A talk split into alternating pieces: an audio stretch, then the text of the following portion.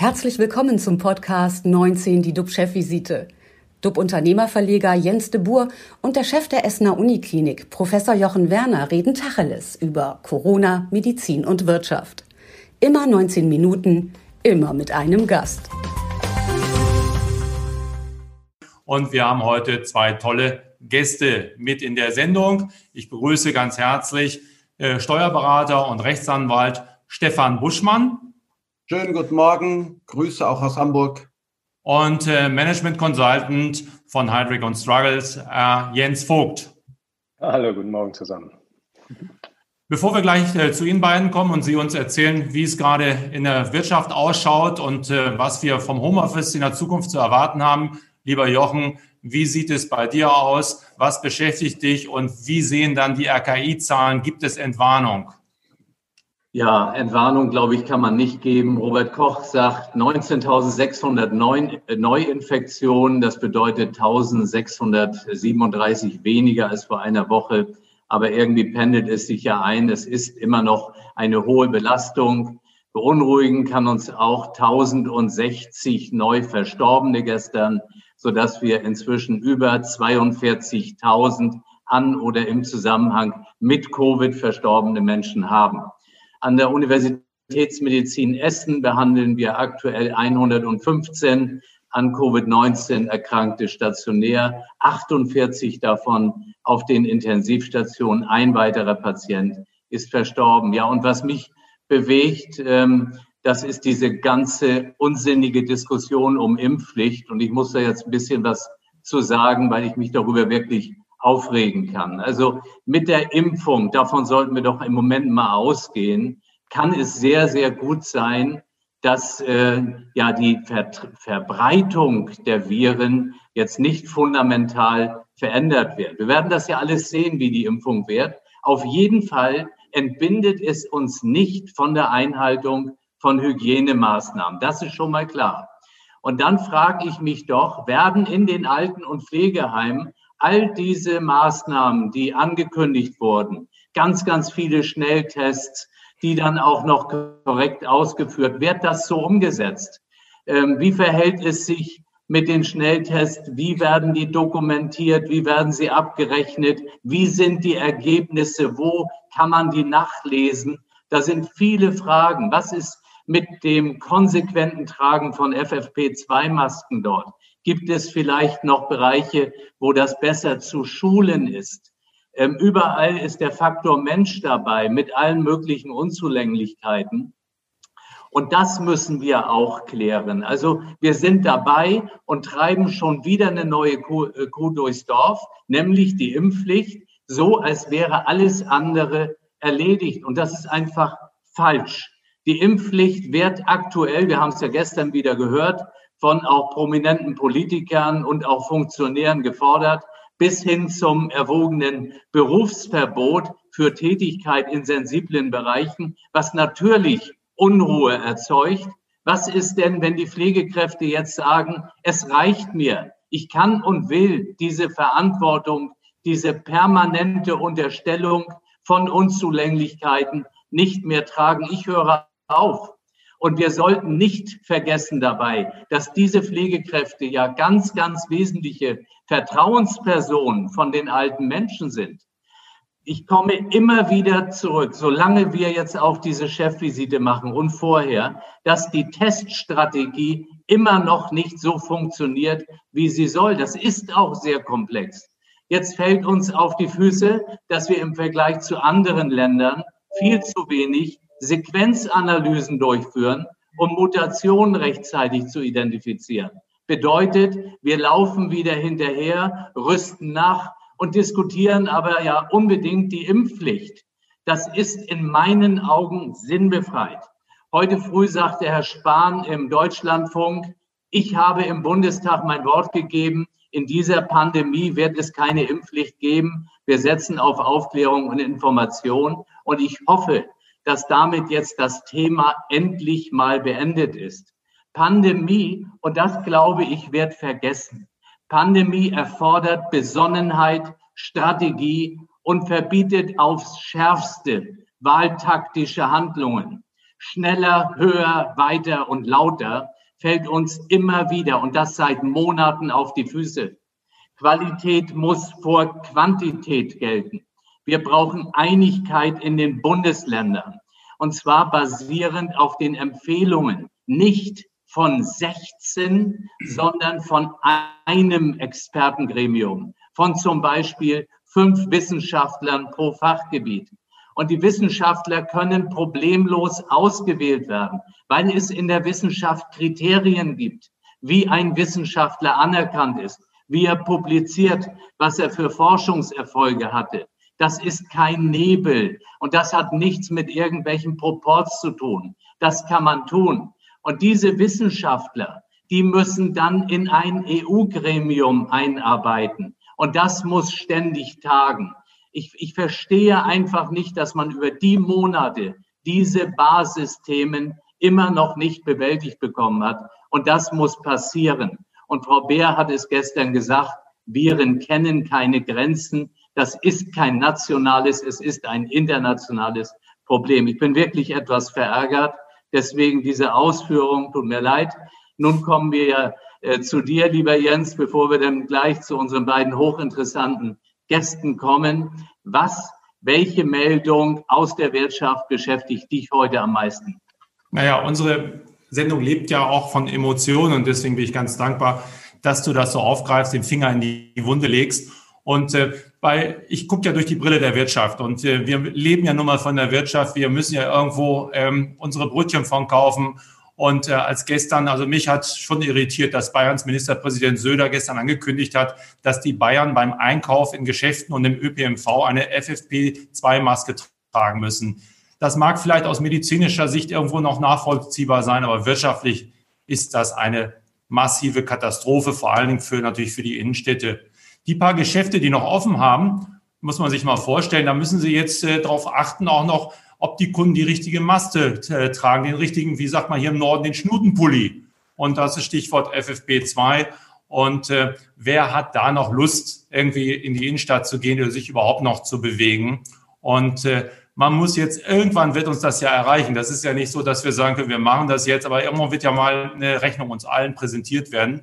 Und die ökonomischen Kosten der Krise, die wachsen allmählich ins Unermessliche. Und da gebe ich dir recht, der Aktionismus der Politik kennt ja auch aktuell keine Grenzen. Und wenn man, du hast gestern von Mallorca berichtet, die haben jetzt sogar die Bayern nochmal überholt. Und dort soll das Sprechen in Bussen und Bahnen verboten werden, aus Furcht vor Aerosolen. Also, was soll denn noch alles kommen dann irgendwie? Also, ich frage mich, wie die Wirtschaft diese Pandemie überleben soll. Also, gefühlt sind doch viele schon auf der Intensivstation, nur dass wir dazu keine Zahlen haben beziehungsweise, aber wir haben Experten. Und da äh, frage ich gleich mal bei Stefan Buschmann, er ist Steuerberater und Rechtsanwalt. Äh, überzeichne ich jetzt, äh, geht es den Mittelständlern noch einigermaßen oder wie sehen Sie jetzt gerade die Situation von Ihren Kunden?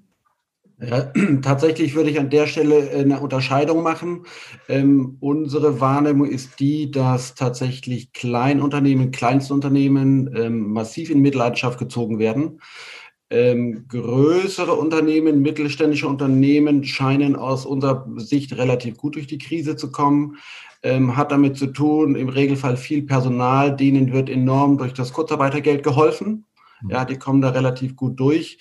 Ähm, das größte Problem haben natürlich die Leute, die ehrlicherweise nur von ihrer unmittelbar eigenen Arbeit leben müssen. Ähm, und wenn die dann aus Bereichen kommen wie Kunst, ähm, Messebau und dergleichen, die Bereiche, die wir kennen, selber möglicherweise geringe Fixkosten haben, für die ist die Lage katastrophal und eigentlich auch nicht mehr rettbar.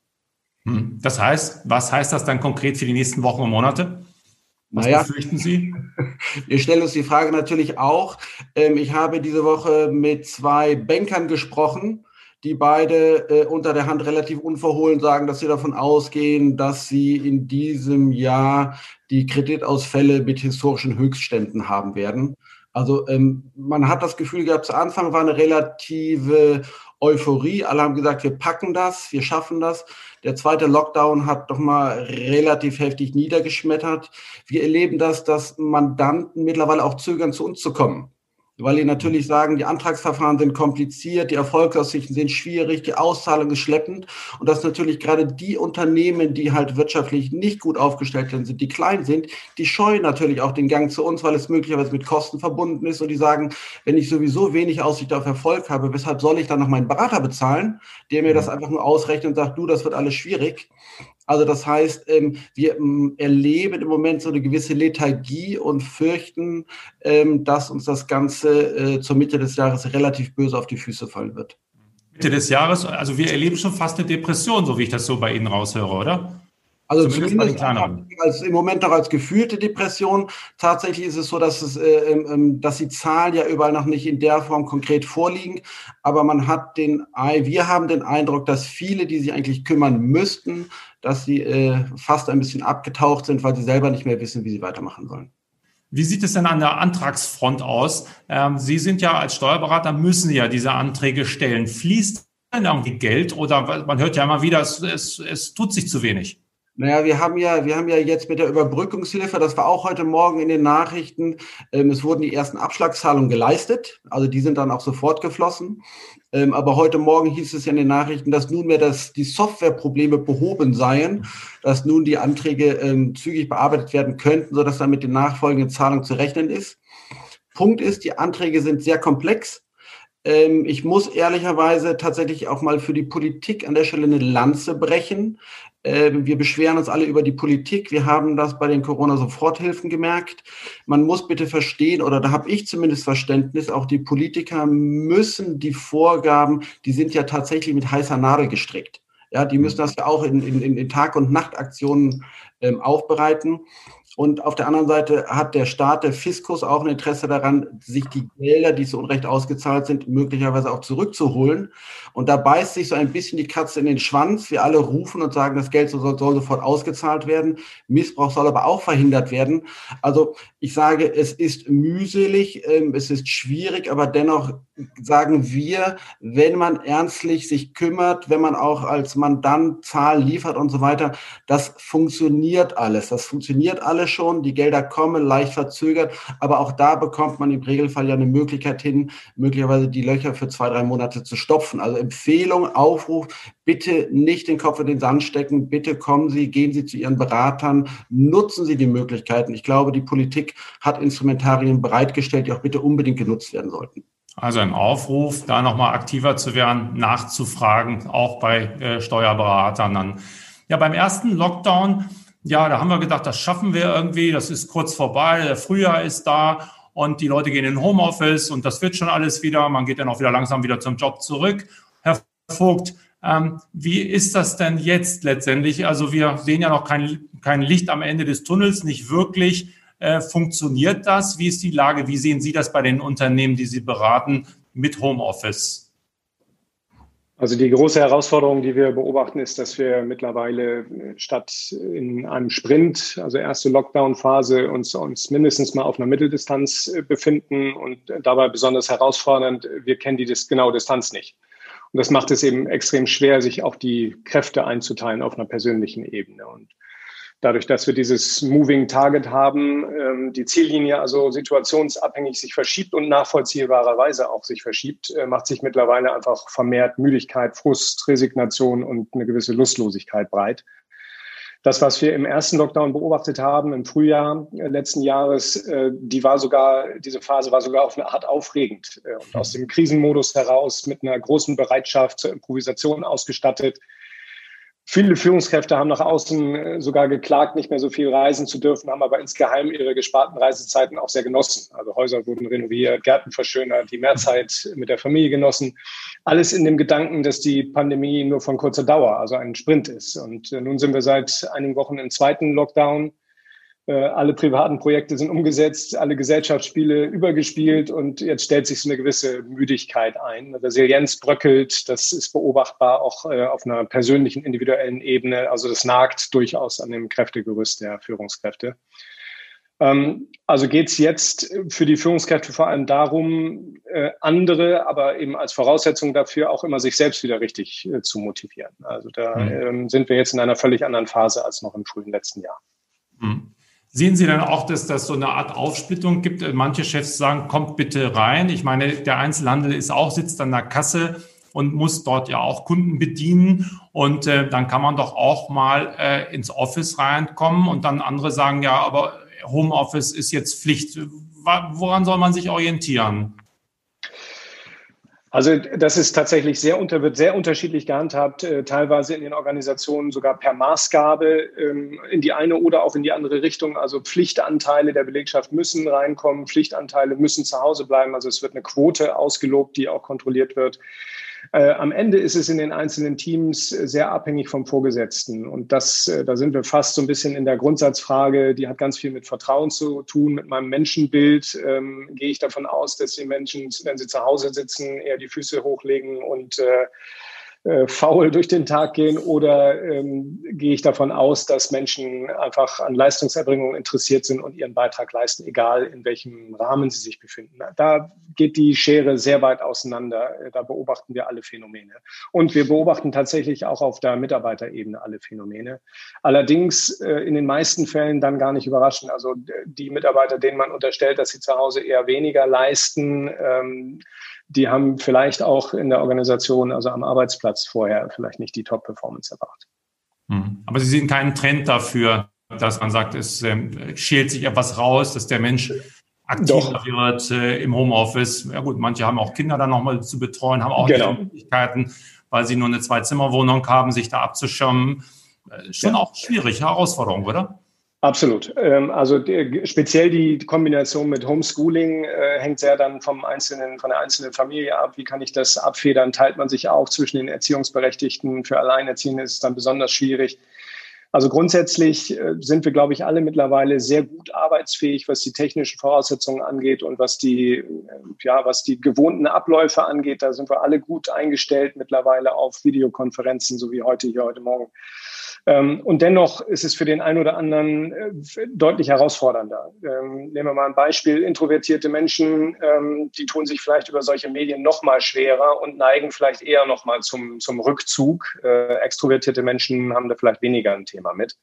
Was es aber für Führungskräfte heißt, wenn Mitarbeiter im Homeoffice sitzen, ich brauche auf jeden Fall einen erhöhten Aufmerksamkeitsfokus. Ich brauche mehr Zeit, mehr Stunden. Entschuldigung um äh, meine, äh, meine Führungsarbeit zu erbringen, weil einfach die Mitarbeiter sehr weit verstreut sind äh, in die äh, zu Hause befindlichen Büros.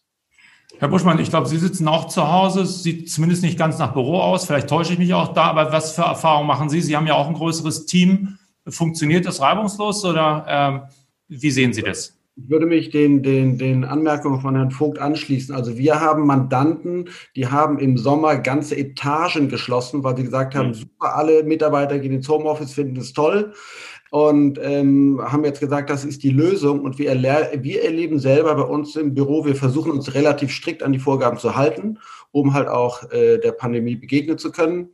Tatsächlich ist es so, dass die Mitarbeiter ähm, sich wünschen, ins Büro gehen zu dürfen. Ja, wir haben tatsächlich die Situation, dass wir sagen, dürfen wir und wir versuchen dann reihum, dass halt nicht so viele Begegnungen da sind, weil den Leuten die Decke auf den Kopf fällt, weil die Leute zu Hause Kinder haben, sich nicht konzentrieren können. Also ich sage so, diese erste Euphorie, ähm, Homeoffice ist was Tolles, die Leute können ein bisschen entspannen und, und der äh, Arbeitgeber ist froh, dass er ein bisschen loslassen kann. Ähm, die erste Euphorie, habe ich das Gefühl, schlägt ein bisschen zurück. Also Homeoffice wird sich, glaube ich, etablieren, aber ja. nicht in der reinen Form. Ähm, dafür sind wir dann doch soziale Wesen und suchen den Kontakt und den Austausch. Ja. Tja. Winter is coming dann halt. Also es ist äh, Januar, es ist überall ein bisschen depressiv, man findet noch keine Euphorie. Jochen, magst du noch irgendwas Euphorisches uns mit auf den, auf den äh, Weg geben in den Tag hinein? nee, ich fand das äh, wirklich gut, wie Herr Vogt das auch nochmal gesagt hat mit diesem Moving Target. Man kennt eben die Ziele nicht und man muss sich motivieren. Und ich glaube einfach, es ist ganz, ganz wichtig, auch als Aufgabe für die Medien, nicht immer noch mehr zu eskalieren, neue Themen aufzubringen. Wenn wir nicht schaffen, eine Ruhe in diese ganze Pandemie reinzubekommen, dann werden wir uns verzehren und dann kommen diese Wahlkämpfe.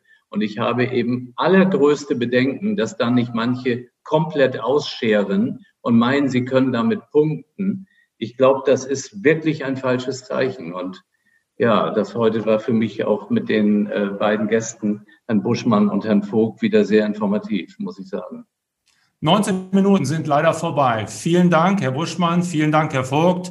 Unsere Talkgäste am Donnerstag. Morgen ist Nils Seebach. Er ist Experte für digitale Geschäftsmodelle. Und da können wir dann gleich den Finger in die Wunde legen. Der hessische CDU-Landtagsabgeordnete Dirk Bamberger. Da werden wir morgen nachhaken. Bleiben Sie alle gesund. Klicken Sie rein. Wir freuen uns auf Sie. Tschüss aus Hamburg. Und natürlich aus Essen. Prima. Dankeschön. Dank. Alles Gute. Danke. Tschüss. Dankeschön.